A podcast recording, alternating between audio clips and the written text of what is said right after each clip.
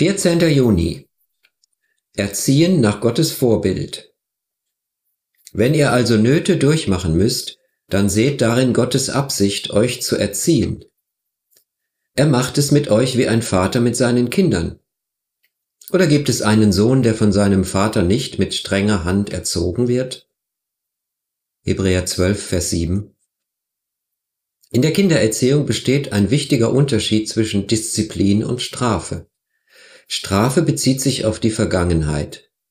Strafe besteht darin, dass ich mich bei meinem Kind revanchiere für seine Tat, die mir auf irgendeine Weise Schmerzen bereitet hat. Du hast meinen Tag ruiniert, deshalb werde ich dir deinen Tag ruinieren. Das Motiv ist Rache.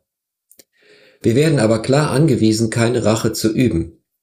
Gott allein weiß, wie viel Rache unter dem Deckmantel der Disziplin ausgeübt wurde. Eine gedemütigte Frau erzählte mir von einer Erfahrung mit Rache, die sie mit ihrer Tochter gemacht hatte.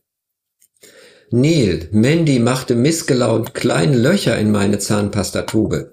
Deswegen machte ich dasselbe auch mit ihrer Zahnpastatube. Schau mal, ob dir so etwas gefällt, sagte ich zu ihr. Mandy sah mich mit gekränktem Gesichtsausdruck an. Man soll nicht Böses mit Bösem vergelten, antwortete sie. Ich merkte plötzlich, dass keine von uns beiden von meinem Racheakt profitieren konnte. Disziplin ist zukunftsorientiert.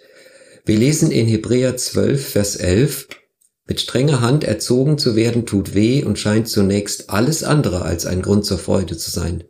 Später jedoch trägt eine solche Erziehung bei denen, die sich erziehen lassen, reiche Früchte. Ihr Leben wird von Frieden und Gerechtigkeit erfüllt sein. Wir strafen die Kinder nicht für etwas, was sie getan haben, sondern wir erziehen sie, damit sie dasselbe nicht wieder tun. Disziplin beeinflusst eine Entscheidung, die in Zukunft getroffen wird. Disziplin ist ein Beweismittel unserer Liebe, keine Lizenz, um Gleiches mit Gleichem zu vergelten. Die Erziehungsmethode, die wir bei unseren Kindern anwenden, soll sich nach der Erziehungsmethode Gottes richten, die er in unserem Leben anwendet. Weil Gott uns erzieht, merken wir, dass wir seine geliebten Kinder sind und nicht ungeliebte oder unrechtmäßige Kinder. Gott erzieht uns, damit wir an seiner Heiligkeit teilhaben können.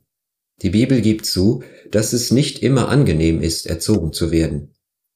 Aber kann ein undiszipliniertes Leben je Freude hervorbringen?